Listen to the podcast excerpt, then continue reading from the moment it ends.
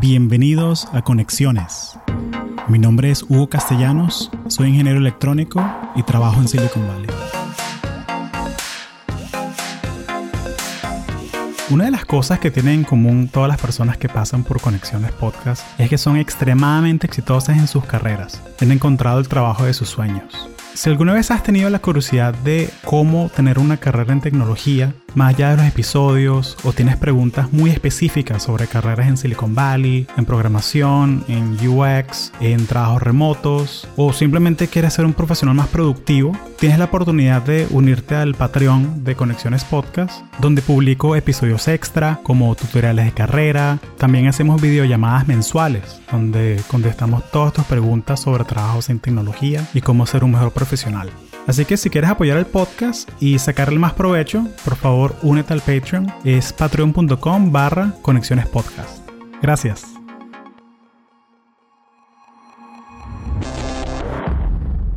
Joana Figueira, bienvenida a Conexiones de nuevo. Gracias, Hugo. Bueno, una persona muy querida para mí, tú lo sabes.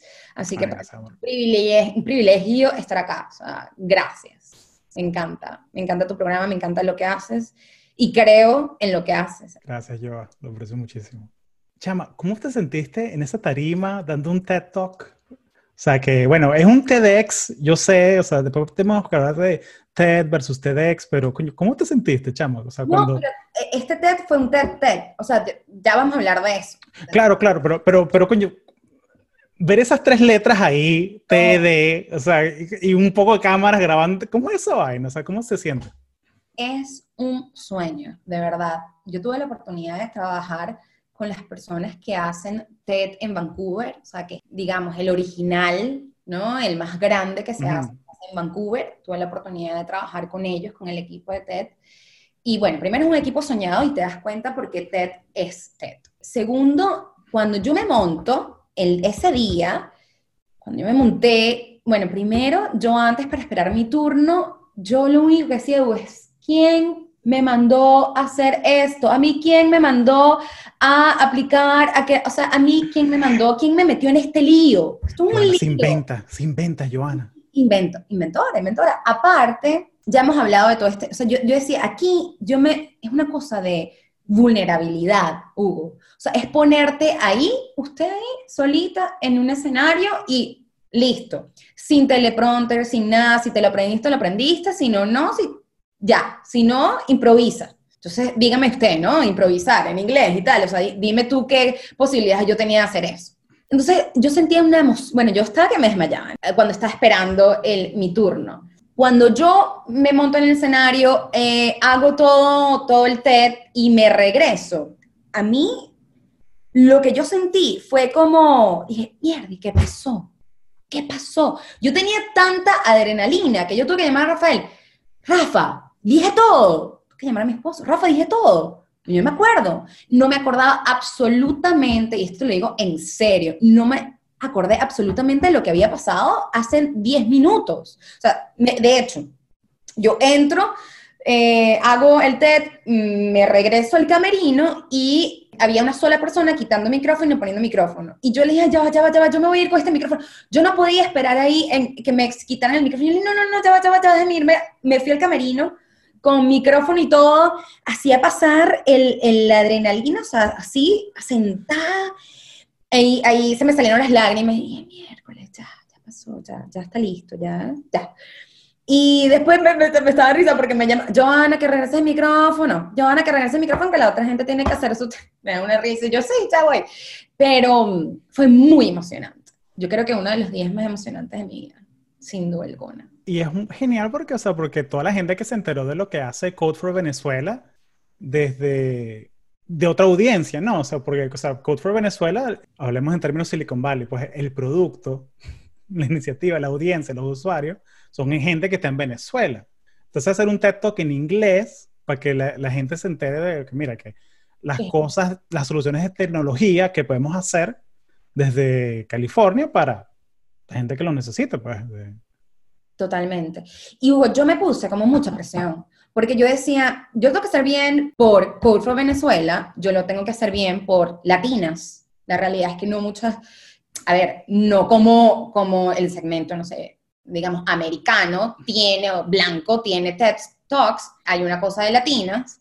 De hecho, ya me acuerdo que unos meses antes de mi TED Talk, eh, la comunidad latina estaba, eh, hicieron un TED eh, Woman y estaban quejándose que no había representación latina. Entonces, bueno, esa parte latina como que yo la tenía muy, muy presente, ¿no? Entonces era como que, y aparte, yo era la única de, de mercadeo, entonces iba a estar la CMO, todo esto, entonces yo tenía mucha presión, yo me, hasta que yo recuerdo que una persona de social media de Wells Fargo, eh, la head de strategy, me dijo, Joana, esto lo tienes que hacer por ti.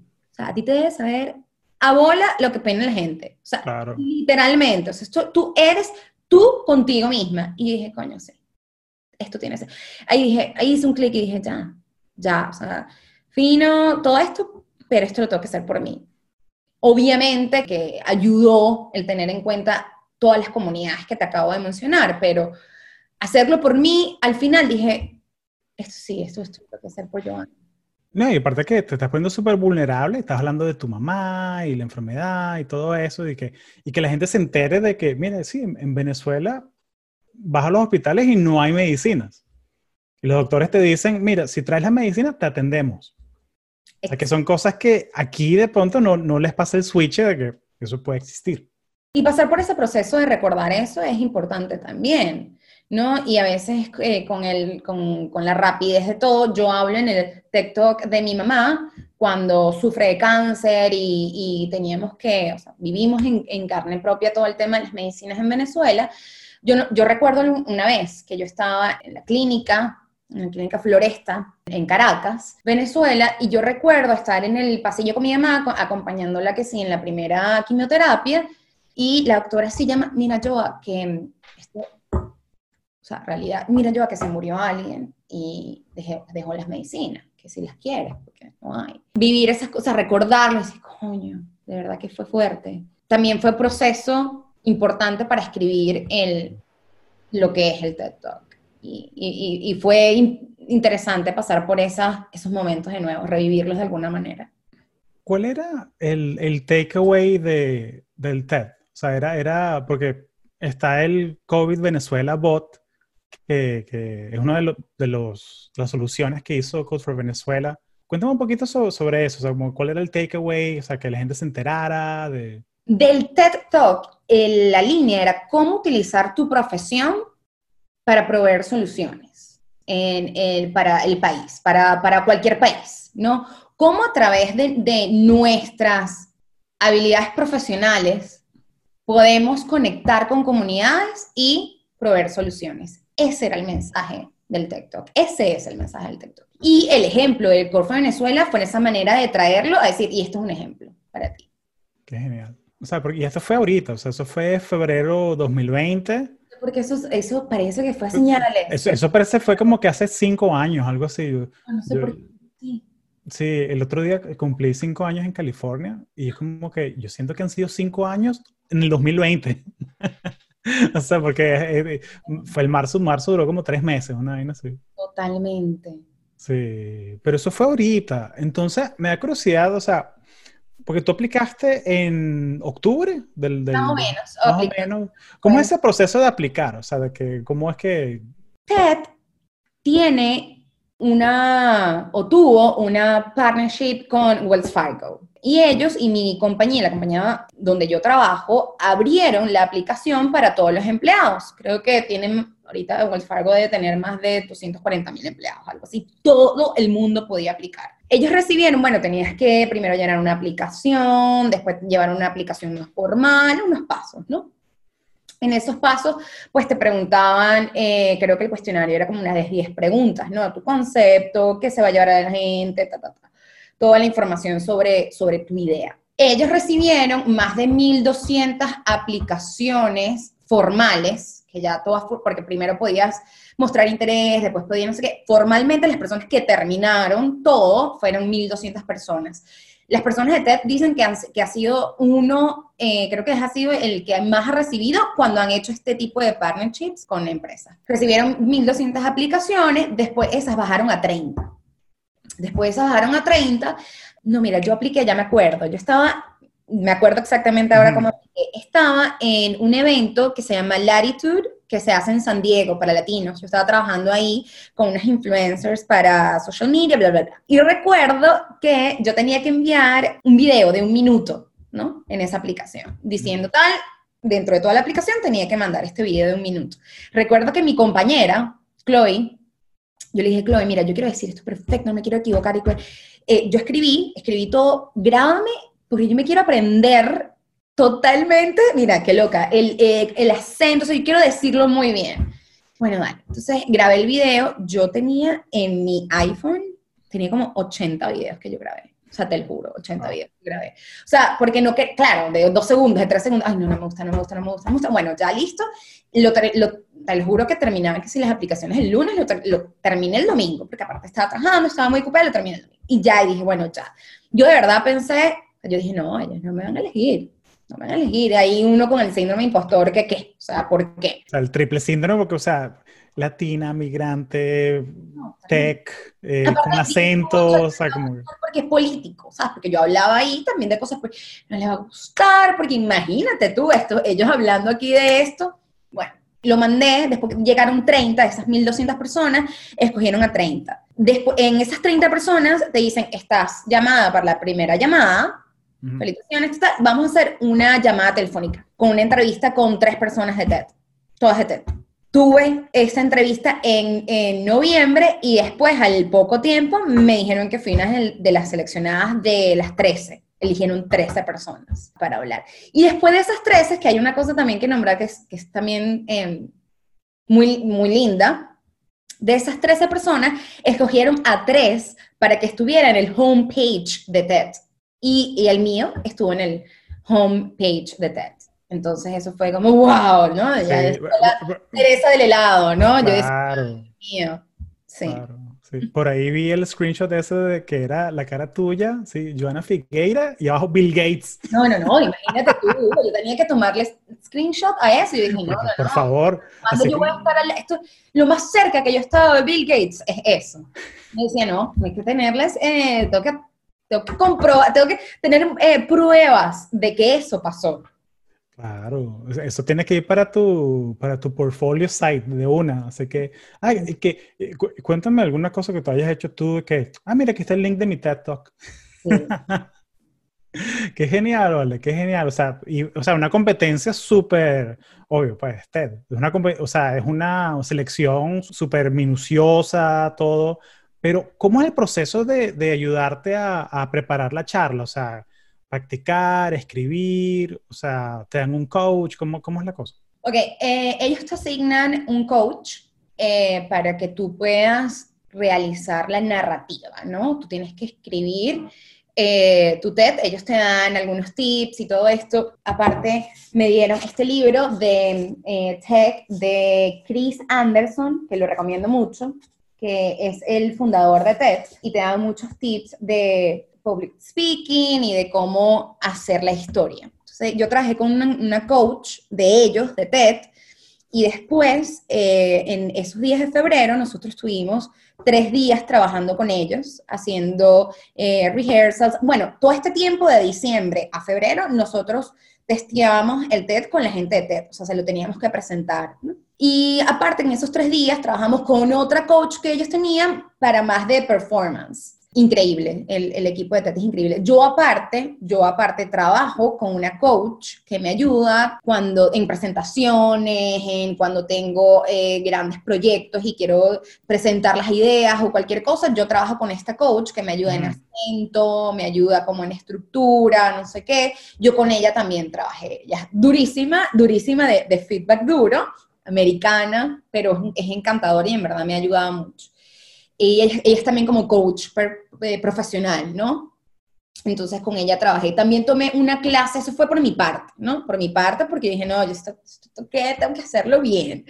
Entonces, bueno, eso por mi parte. Y aparte tomé unas clases de vocería que más bien era como de respiración, como de cómo establecer el espacio y al caminar y decir tu TED Talk, ¿sabes? Como todo esto de manejo de escenario y, y de vocería. Hice una clase aquí en, en, San Francisco de eso, que también unos tips ahí, ahí chévere. Entonces, digamos que tuve como un paquete completo, tuve un soporte increíble, o sea, como que la gente no piense que lo bueno o lo malo que haya salido de ahí fue sola. Yo, yo practico, y, yo, y eso TED te lo dice desde el día uno. Mira, public speaking es práctica. Ellos dicen, hay, bueno, hay unos, hay unos que, que nacerán y nacerán, nacen con, con, esta, con este gift, ¿no? Tienen esa habilidad de una vez. Pero la mayoría de personas que se montan en un escenario es práctica, práctica y práctica. O sea, no hay, no hay otra manera.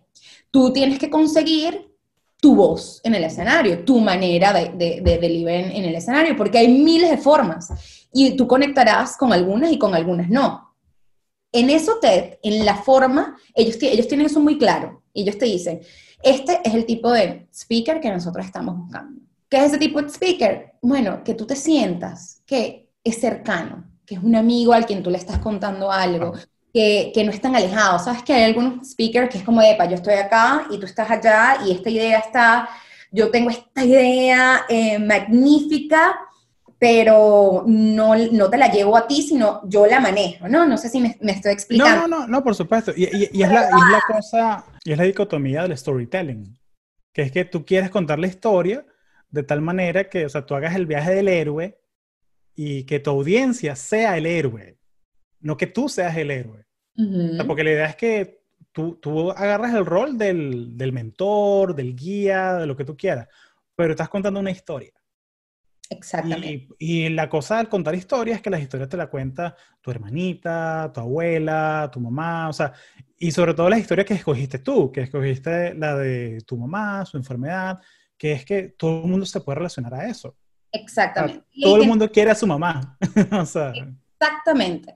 Y ahí tienes un punto importante. Eh, bueno, primero, para cerrar, cerrar lo del performance, ellos no, ellos han visto o ven una tendencia que a veces la gente exagera mucho cuando habla, ¿no? Entonces imagínate, te cuento, y estaba un día eh, caminando por la calle y miré mi reloj y daban las 3 y 40 al voltearme. Esto no es un, no, o sea, no es eso, ¿no?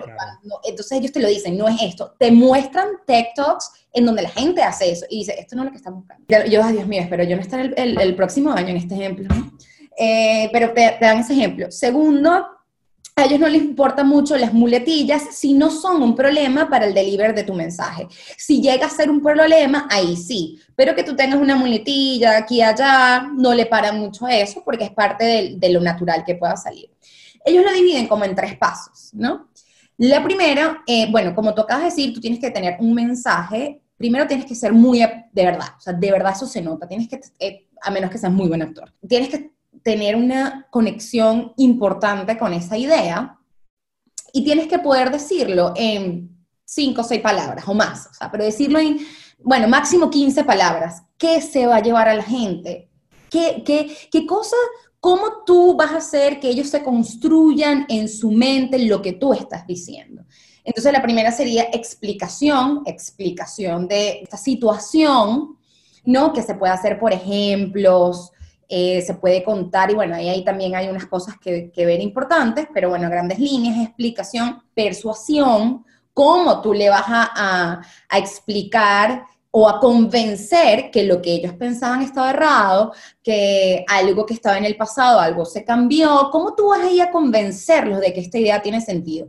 Y tercero es la revelación, ¿no? Esto tiene sentido porque y esta es la solución y esto es lo que tú puedes hacer y esto es lo que tú vas a aprender. Entonces yo creo que, que esos tres pasos son los que nos, a nosotros nos enseñaron uh, para, para, contar esa narrativa. Eh, por ejemplo, te dicen, no diga ejemplo, o sea, es muy fácil y es funciona tomar un ejemplo de la vida real para contar tu historia, pero ese ejemplo no puede ser muy específico, que casi sea imposible relacionarte a él.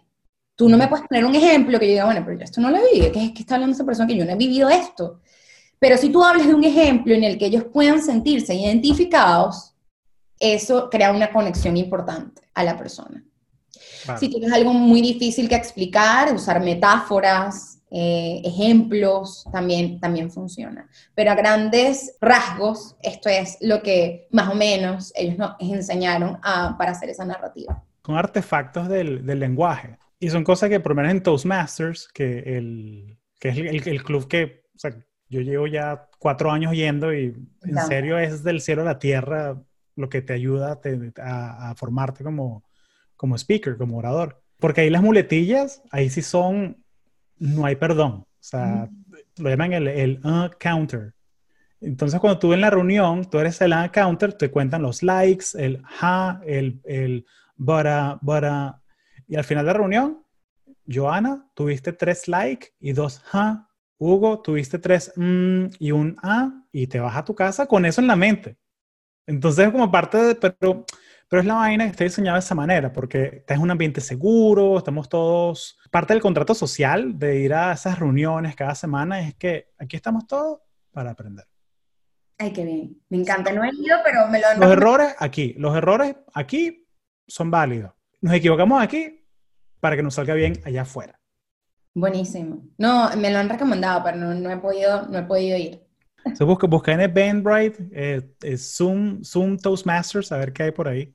Ay, me encanta. Este, pero tiene que haber, tiene que haber. Si busco, si consigo uno, te lo, te lo mando ahí para aquí en la listica. Cuéntame, ¿cuántas veces escuchó el TED Talk, Rafael, practicando así de... yo, yo siento que hay que tener un crédito ahí de, de Rafa y de que cuántas haya escuchado. Bueno, mira, mi esposo casi se iba muriendo en el público. Eh, o sea, yo le vi a la cara y él estaba como, como que no sé, eh, me dio mucha risa verlo en el público. Él, él fue uno de mis mayores soportes en este, en este proceso. Él siempre me recordaba, disfrútalo, Joana, disfrútalo, disfrútalo, disfrútalo. Y si algo pudiera cambiar, hubiese sido eso. Yo creo que lo tuve que haber disfrutado más, porque es que yo sufrí mucho en el proceso, Hugo, y uno no puede estar sufriendo en el proceso de algo tanto. Uno tiene que hacer paz con lo que, tiene, con lo que puedes hacer paz. Y lo que no tienes control, no tienes control Hacer lo que tienes que hacer. Cuando uno tiene, ya yo estaba practicando, me hacen, yo estaba haciendo todo para hacerlo espectacular. Yo, y, pero yo me daba, como digamos, mucho palo. Entonces, conchale, esto ya va, espérate, espérate, espérate acá, espérate ya. Entonces creo que si pudiera cambiar algo, hubiese sido disfrutar más lo que significaba eso. Que lo disfruté increíble, pero lo, tuve que haber disfrutado aún más. No, Rafael se lo prendió de completo, yo creo. Y fue mi, mayor soporte. O sea, yo, por ejemplo, en diciembre hubiésemos tenido la oportunidad, ¿sabes?, de quizás pasar el diciembre en otro lado y visitar a la familia. Pero yo me tomé esto en serio y las cosas hay que tomárselas en serio. Y yo necesitaba todo mi mindset para esto. Y por eso yo en diciembre, yo creo que necesito ya vacaciones, después de esta cuarentena va a ser la primera que me monto un avión, porque eh, yo en diciembre me quedé acá practicando. Tienes que practicar y, practicar mucho. Eh, la diferencia, por ejemplo, entre TEDx y TED, eh, TED, en TED no puedes utilizar teleprompter, ni, ni, ni láminas, ni una notica, ni nada. O sea, no puedes. En TEDx, sí. Eso es, por ejemplo, alguna, mm, una de las diferencias que tienes que ellos nos, que nos comentaban. El TEDx es más local, es eh, organizado por comunidades locales y es más local. Ellos como, vamos a decir, venden, bueno, no, sé, no, realmente no sé si monetariamente, pero venden la franquicia, venden los permisos para que tú puedas hacer TEDx en tu comunidad y te dan un, framework, ¿sabes? Te dan una, una referencia de cómo deberías hacer tú el, el, el TEDx.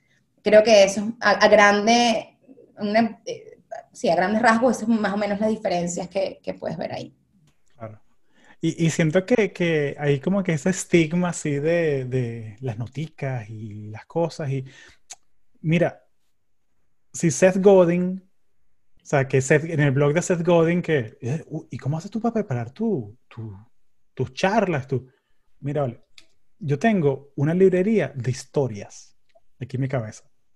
Entonces yo cuando me invitan a una charla, yo veo cuál de esas historias aplica y yo echo el cuento from the get-go. Y ya. Y eh, me, da risa porque estoy viendo el blog de Seth Godin y tiene una foto que es, él se lleva una botella de agua, un contigo, y le pone un pedacito de papel aquí con las historias que él tiene. Que sí, The Umbrella in London, My Niece Adriana, o sea, porque tiene como una lista de historias ahí. Entonces, si se le olvida, él ve qué historia viene ahorita. Ah, bueno, esta. Y es Seth Godin. No, yo no tengo ningún problema con eso. de verdad, o sea, me parece que cualquier herramienta que utilices. Pero es para que veas, pues, que, que, cada uno tiene sus trucos, pues, o sea, yo, yo, yo tengo, yo te, eché el, yo te eché el mío, pues, que el de los zapatos. No, que, que, yo practico la charla con los zapatos con los que voy a dar la charla. Y me ha funcionado en charlas de 10 personas, de 300, de entrevistas de trabajo. Muy importante, los zapatos y no lo subestimen. Dirán, ah, los zapatos. No, no, no, no lo subestimen. Hugo ya me había comentado los zapatos y también otras personas también, como que los zapatos eran súper importantes y cuando estábamos en estos tres días antes del TED, ellos nos lo dieron. Epa, los zapatos son importantes cuando las personas no se sienten cómodas con sus zapatos, tienden a desbalancearse, tienden a no sentirse tan, cómodos y pues no hacen un deliver como, lo, como deberían hacerlo. Bueno, yo llego ahí, tú tienes que practicar con la ropa el último día del TED, yo creo que era la penúltima, estoy ahí con mi, ¿sabes? Con todo mi outfit preparadísimo y tal, y mis tacones, ¿no? Yo me considero que, bueno, que yo, que yo nací en tacones, a mí me encantan unos tacones, y yo decía, por Dios, tengo que, tengo que usar tacones. Me, me monto los tacones, y cuando lo hago digo, coño, tenían razón tenían razón, no me sentí nada balanceada, no me sentí en el, como en el suelo, o sea, me sentí que me podía caer, me sentí terrible, o sea, lo, lo hice, lo practiqué y dije, no, es que yo no puedo. Estamos hablando que yo esto lo hice en North Carolina. Eran las, y de verdad, eran las 7, 8 de la noche. Y yo digo, ¿y ahora qué hago? Pues yo estos zapatos, yo lo que traje son estos zapatos. Después me iba a Venezuela y tenía unos zapatos de matrimonio que no me los podía poner porque eran aún más altos. Y yo digo, bueno, ¿qué hago? Y digo, bueno, nada, me fui a Walmart fui a Walmart, hice mi experimento de Walmart en North Carolina. Entonces, bueno, me voy para allá, vi unas boticas y me las compré, me las puse y bueno, del cielo a la tierra. Yo creo que si yo hubiese estado en tacones, no, no, me hubiese sentido tan segura al caminar en el escenario, porque yo camino en el escenario, me voy de un lado a otro, bla, bla. Uy, creo que hubiese sido, no hubiese sido tan bien, te digo. Y eso es una anécdota que creo, o sea, de verdad, los zapatos, y practicar con la ropa, practicar con toda la ropa con la que tú vas a hablar ese día. Importantísimo. Súper importante. Y, siento que de tanta práctica uno ya, uno ya le agarra el, el, tumbado al asunto, ¿no? Es como, es como los comediantes que hacen stand-up. Es como, como este pana Nacho que, o sea, que uno ve un show de él y tú lo ves y de repente ves el show la semana después y es como que la misma vaina. Porque ya sabe que, que funciona, cuáles son las pausas, que mira, que cuando yo este cuento me voy para este lado, cuando hago el otro me voy para el otro lado, porque ya, ya es todo como que ya está todo completamente integrado en ti. Eh, yo, cuando yo te cuento que, que, a mí, que dije, bueno, ¿qué pasó? Bueno, yo creo que eso salió en piloto automático. Yo creo que eso salió ta, ta, de tanta práctica, salió ahí. Lo, lo fue, lo fue. Y así salió, salió. Yo creo que en, que en el momento creo que repito algo que como que no se entendió también, pero todo salió en, piloto eh, automático, Gracias a Dios no se me olvidó nada, lo dije todo, o sea, lo dije todo, dije todo lo que yo quería. Pero la, es que hay que practicar, realmente hay que tomárselo en serio y que, y que hay que practicar. A mí me encantó la experiencia, si lo pudiera hacer de nuevo, lo haría. O sea, me encanta. A mí, Hugo sabe que no me da pena hablar, hablo mucho. No, para nada. Yo, yo, te tengo una pregunta y que me echo para atrás. Yo como que, enjoy the ride, tranquilo me encanta hablar, ¿vale? Me encanta hablar. Y bueno, y, y, de pequeña como que estaba en muchas cosas como que de teatro y en baile y estaba en el centro estudiante y me gustaba, no sé, o sea, todas estas actividades extracurriculares que de alguna manera te van formando en eso, pues eso no, no sale de, de la nada. Pero claro, esto era en inglés y era diferente, entonces eso, eso tenía que, que practicarlo. Y yo creo que, que hay que tomárselo eh, bien en serio eso de, de la práctica. claro estimarlo. Claro. Chévere, hablamos del antes, el durante. Cuéntame después, o sea, ya pasó, o sea, me contaste que lo harías de nuevo. ¿Qué harías diferente? O sea, que disfrutártelo más, sí, pero, pero ¿qué harías diferente así prácticamente, pues? El feedback es muy importante. Eh, yo tuve durante todo este tiempo, el tiempo en el que me estuve preparando feedback de, como le mencioné, diferentes coaches, y de la gente de TED. Yo se lo tenía que presentar a ellos cada cierto tiempo, cuando le cambiábamos algo, ellos me decían, cámbiale por aquí, ah, escribe más de esto, escribe más de aquí, no sé qué. Y eso yo lo vi, yo lo, yo lo fui haciendo durante el tiempo. Pero una, un consejo que yo que le doy a, a todas las personas es tienes que hacérselo a tus amigos y a tus familiares. Ellos, aunque sean tus amigos y familiares, pues te pueden ayudar a, a decir qué puedes mejorar, qué cosas ellos consiguen que puedes mejorar. Y eso yo lo hice muy tarde. Yo lo hice el último día antes de, viajar a North Carolina. Entonces, los consejos que me pudieron dar mis amigos, algunos los pude aplicar y otros no, porque, ajá, bueno, no, no, yo no puedo cambiar cosas que, que no puedo cambiar a, dos días de presentarlo, a tres días de presentarlo. Entonces, inclusive que yo pensé que había tomado muchísimo feedback, yo creo que nunca está de más el hacerlo de más, ¿no? Pide feedback temprano, pide feedback temprano. Tácticamente, yo creo que ese es lo único que cambiaría. Y disfruta, disfruta el, o sea, disfruta el proceso. Pasa muy rápido y no te das cuenta. Y esto, y esto aplica para cualquier cosa en la vida. Y sí, lo, lo del feedback es, clave. Tenía un, un, jefe hace un par de años, Max Sarco, eh, mexicano, súper, una eminencia el pana. O sea, el pana, director de ventas en Brasil, en México, aquí en Estados Unidos, un carajo excelente. Y él me enseñó una cosa sobre el feedback, porque a mí me daba, a mí me daba un poquito de nervios presentar, eh, más que nada la parte gráfica, que si la, los decks que yo hacía de productos a, a él. Porque él es una persona súper detallista, minuciosa y tal. Y una vez conversando con él sobre eso, él me dijo, oye Hugo, todo lo que yo te digo es para que esto se vea mejor frente al cliente. Estamos en el mismo equipo. La meta de este ejercicio que estamos haciendo es que se vea todo mejor. Entonces, ahí fue que me pasó un switch, ve el feedback, ve esta retroalimentación que, está, que estás teniendo, verlo como un regalo. Exactamente. Porque a la hora de estar frente al cliente te va a ir mejor, se va a ver mejor y todo va a quedar bien. Entonces, feedback es que se, me quedó esa, esa en la cabeza. Hay dos cosas ahí que mencionaste importante. Lo del regalo. En TED te dicen, tu TED Talk es un regalo para la audiencia. tienes que entenderlo. ¿Cuál va a ser tu gift para la audiencia? ¿Cuál va a ser, cuál va a ser tu regalo para ellos?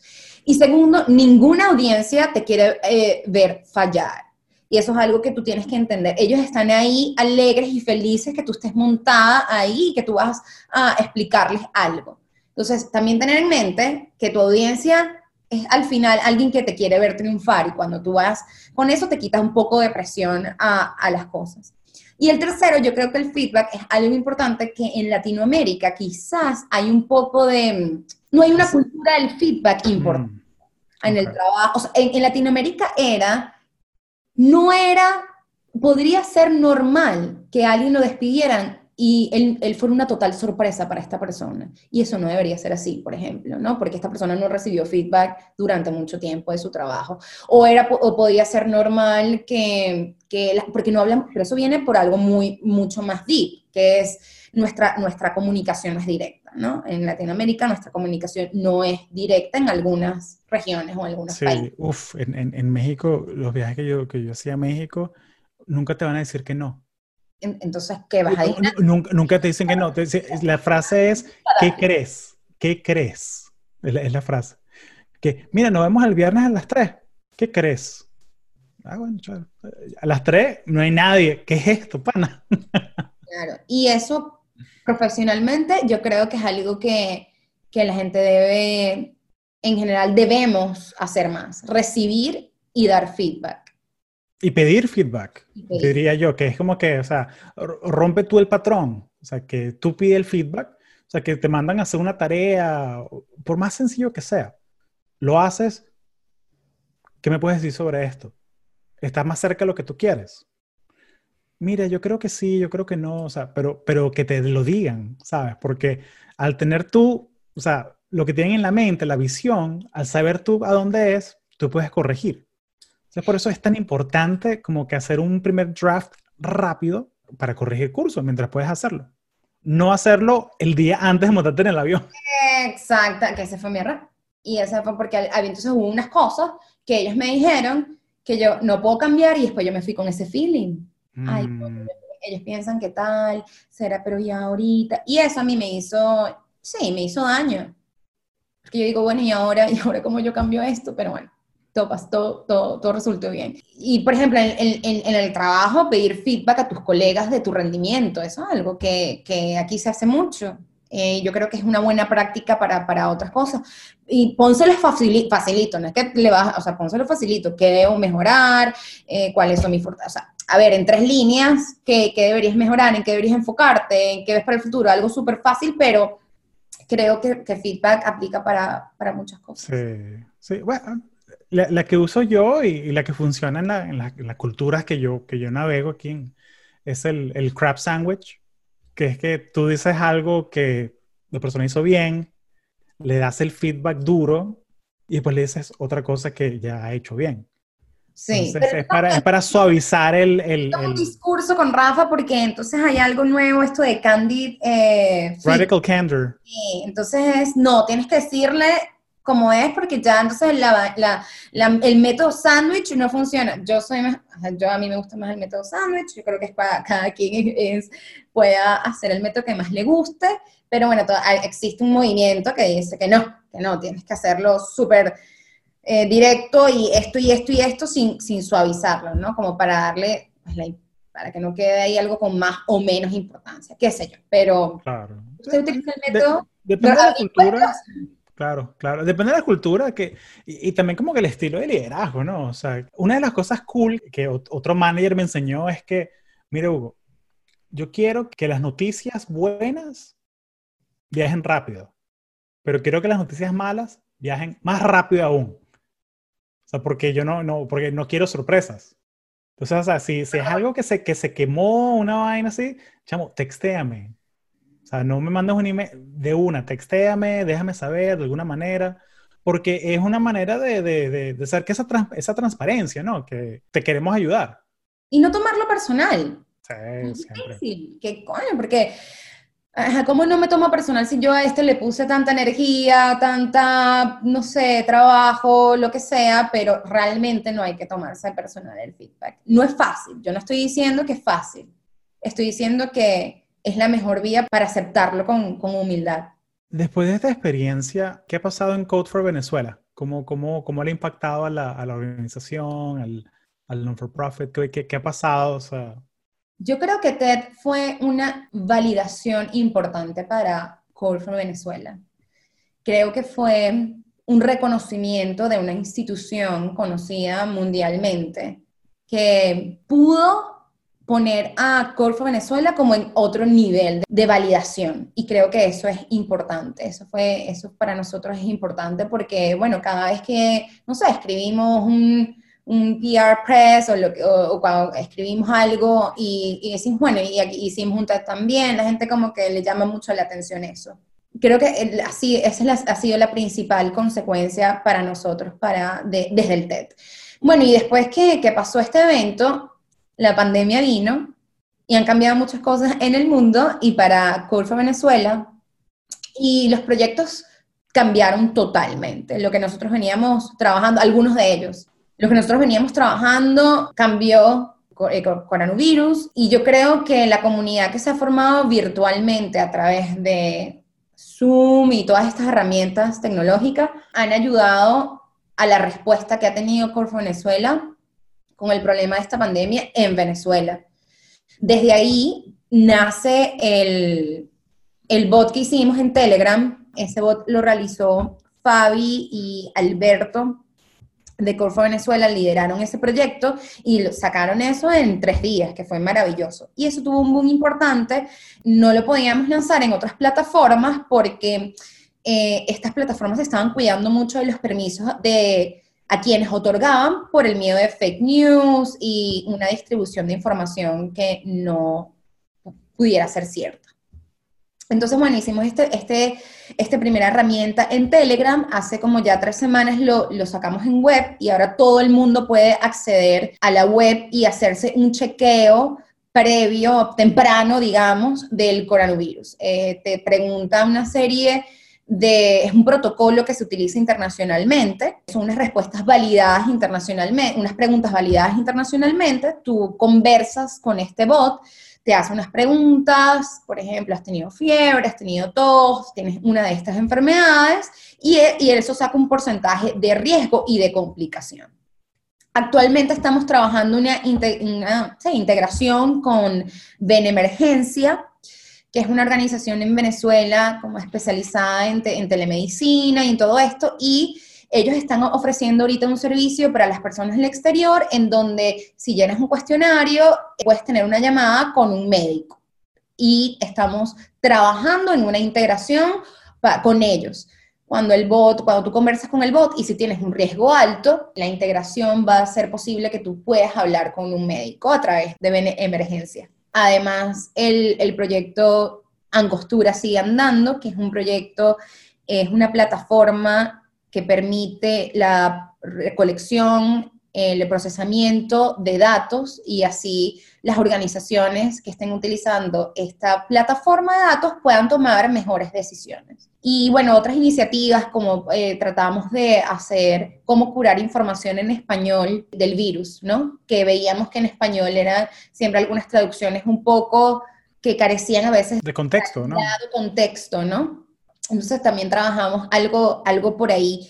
Eh, pero bueno, sinceramente creemos que la respuesta de Code for Venezuela al coronavirus en Venezuela ha sido de alguna manera exitosa, ¿no? De proveer algunas soluciones eh, digitales y tecnológicas a Venezuela. Es la propuesta, ¿no? El hecho de que tenemos todos estos skills que uno agarra aquí trabajando en todas estas compañías, ¿no? En Silicon Valley y es una manera de hacer voluntariado, que eso es otra cosa, ¿no? Que, que la gente piensa que a veces se nos, se nos, olvida cuando conversamos que sí, esto es 100% voluntario, eh, los sábados, mediodía, y, y, pero se logran cosas grandiosas, que son cosas sencillas. Cada miembro de Corfo Venezuela. Hugo, yo estoy enamoradísima de cada persona de Corfo Venezuela porque aprendo de ellos, todos los sábados aprendo de ellos, me inspiro a través de ellos y admiro el compromiso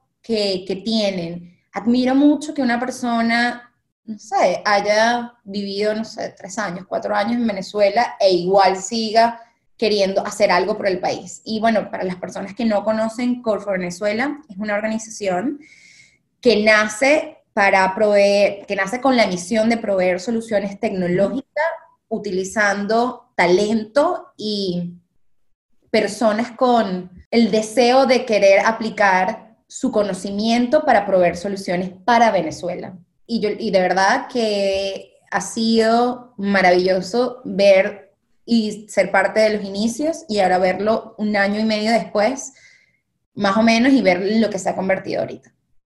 Qué genial, Ole, qué genial. Oye, Joana, muchas gracias por el tiempo, ¿vale? Yo, yo quería hacer esto hace rato, eh, saber cómo fue la experiencia del TED Talk y todo esto. ¿Algo más que quieras dejarle a la audiencia, a la gente que, que ha llegado hasta aquí y que quiere saber más de ti? Gracias por escucharme hablar tanto. Eh, bueno, segundo, yo creo que uno de los aprendizajes más grandes es que yo quiero que la gente se lleve de mi experiencia en TED, es no limitarse a, uno mismo. Que, las otras personas decidan que, bueno, mira, no voy a tomar esta aplicación, pero no tú, tú no te vas a limitar a no aplicar algo, tú no te vas a limitar a decir, esto yo no, no puedo, no voy a aplicar. Deja que las otras personas que estén en la autoridad para hacerlo lo hagan, pero tú no te limites, porque si yo lo hubiese limitado, no hubiese estado y dando esta entrevista ni he estado en ese escenario contando de Corfo Venezuela. Y, realmente quiero que la gente se lleve eso. Excelente. Eh, muchas gracias, Joana. Eh, gracias por la oportunidad. Muchísimas gracias. Somos fans tuyo y de lo que haces, así que bueno, muchas gracias. No, gracias a ti. Y ahora hay que, hay que seguir, eh, vayan y apoyen también. El de, algo que decir, vayan a la cuenta de Instagram de Joa y ahí para que nos den feedback eh, está muy cool. En serio, me gustó muchísimo el capítulo de los mitos de los geeks, que me puse ahí en los comentarios ahí a hacer un flaming war. Me amé porque aparte aprendo, aprendí el término que me dijiste ahí, yo buenísimo. Sí, buenísimo. Bueno, gracias, Joa. Gracias, Hugo. Un beso, bye. Besote.